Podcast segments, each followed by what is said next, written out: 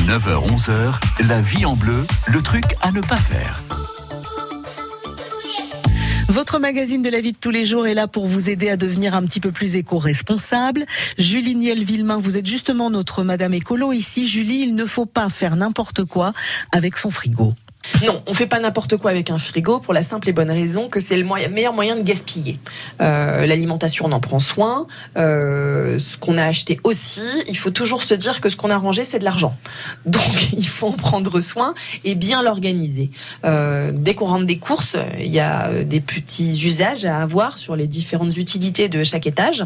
le niveau de froid n'est pas le même. Ouais. Souvent, on vous met des petites icônes hein, sur les sur les différents compartiments. Si on vous met une entrecôte dessus, ça veut dire qu'on va stocker la viande plutôt que les fruits. Encore, euh, voilà, encore faut-il s'y intéresser à ces icônes-là et être sensible euh, et ne pas penser que euh, on met tout aux, aux mêmes étages. en amont, il faut avoir de la place. Donc, si on remonte un peu plus loin dans les règles à mettre en place avant de ranger son frigo, il faut déjà y avoir de la place pour pouvoir ranger de nouvelles choses. Donc, il faut l'avoir vidé. Euh, il faut l'avoir nettoyé pour qu'il soit propre à accueillir euh, de nouvelles denrées. Euh, et puis, effectivement, le ranger correctement, ça veut dire les produits laitiers. On va du plus froid au, plus chaud, enfin au plus chaud, de haut en bas. donc, les légumes dans le bac à légumes. Hein. et puis, les produits laitiers, tout ce qui est denrées euh, plus périssables en haut, euh, avec la viande, le poisson, les produits laitiers. Et plus on descend, euh, plus on peut mettre les produits à plus longue durabilité toujours quand il reste des choses dans le frigo, bah, peut-être les sortir, ranger les choses neuves et mettre devant les trucs qu'il va falloir utiliser assez rapidement on fait une logique de supermarché. Hein. On met les dates euh, devant, euh, ce qui va se périmer le plus vite devant, et on évite de les enfourner derrière. C'est le meilleur moyen de tout jeter euh, quand on retombe dessus. Donc, et puis bien aussi les conditionner.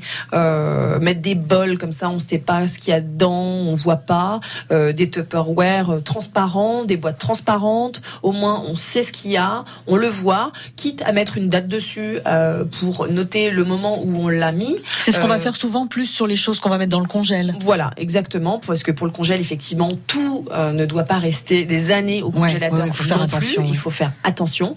Euh, mais le meilleur moyen, c'est effectivement de savoir ce qu'on a ça sert à rien d'entreposer. Euh, moi, je suis pas pour un stock de denrées euh, illimité, que ce soit même au congélateur. Euh, il faut savoir ce qu'on a et il faut le consommer. Euh, ça sert à rien de stocker si c'est pour tout jeter six mois après. Ah bah carrément. Des conseils à suivre si vous avez envie de faire aussi quelques économies, ce qui de nos jours euh, n'est pas négligeable. Tous les trucs à ne pas faire sont à retrouver si ça vous intéresse sur francebleu.fr. France Bleu Bourgogne.